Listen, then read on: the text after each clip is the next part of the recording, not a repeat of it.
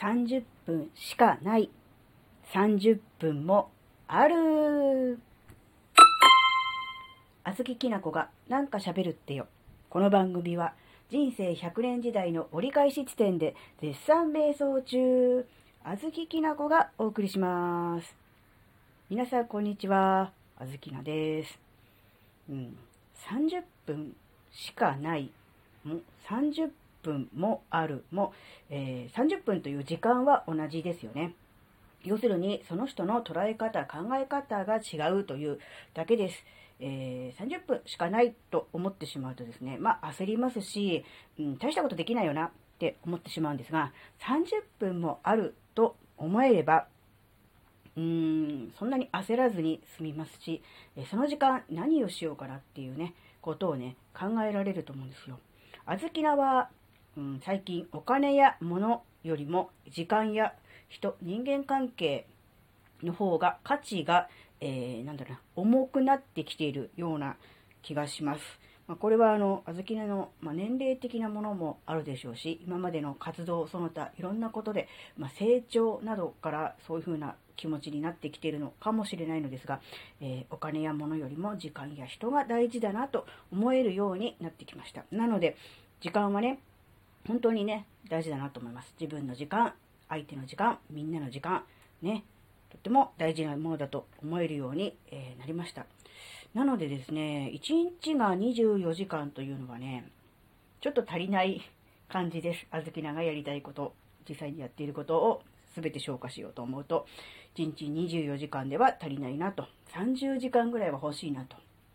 で、まあ大体そういう場合はですね、睡眠時間を削って何かをするっていうことをね、する人多いと思うんですが、えー、睡眠時間はこれはもう最優先事項ですね。あの、絶対にあの削って何かをするということは、えー、しないと。それだけはね、心に近く、心に深く誓っております。なので、睡眠時間を削らずに残り時間で何とかやりたいことをやりきると。そのためにはですね、ちょっとした時間、隙間時間を有効に活用する。というのがね、非常に大事だと思うんですよ。そこでさ先ほどの話です。30分、ちょっと時間ができてしまった、空いてしまったという時にですね、30分しかないと思うのか、30分もあると思うのかで全然違ってくるわけですね。これの積み重ねが、まあ、1日2日、あるいは1ヶ月、2ヶ月、あるいは1年、ね、3年、5年と続くと、えー、膨大なね、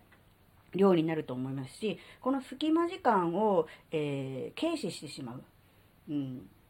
と、やっぱり、それをね、えー、蓄積の差が、えー、ものすごく大きなことになるのではないかと思うので、え最近は隙間時間の有効な活用法などを、え考えております。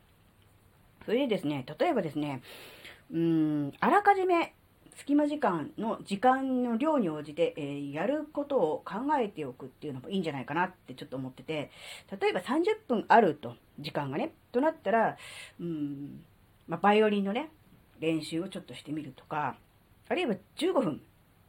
時間があったなって思ったら、えー、音声収録のね、えー、してみるとか、あるいは5分、ちょっと時間ができたぞと。うん、いう場合は、ちょっとね、一つ二つツイートしてみるっていうのもね、いいんじゃないかなとかって最近思ってて、まあ、これね、あの、何の時間、どのくらいの時間で何をやるかっていうのは、みんな人それぞれ、えー、考えてもらいたいなと思うんですけど、そうやってあらかじめ、うん、どのくらいの時間があったらこれをやるっていうのを、うん、何パターンか決めておくと、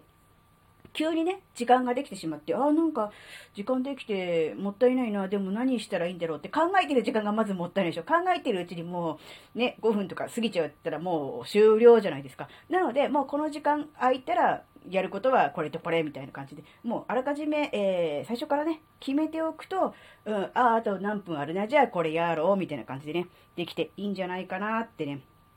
そういうお話ですね。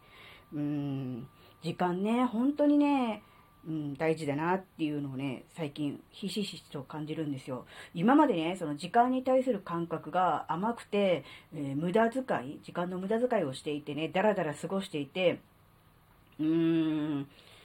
ね、時間に対する価値をね、認識できなかったっていうことに関しては、本当にもったいないことをしたしね。だからその分それを取り、取り戻すが、ごとく今、えー、時間に対してね、えー、きっちりね、考えて、えー、ね、自分の時間と向き合って生きていきたいなと思っております。はい、今日はこんなところです。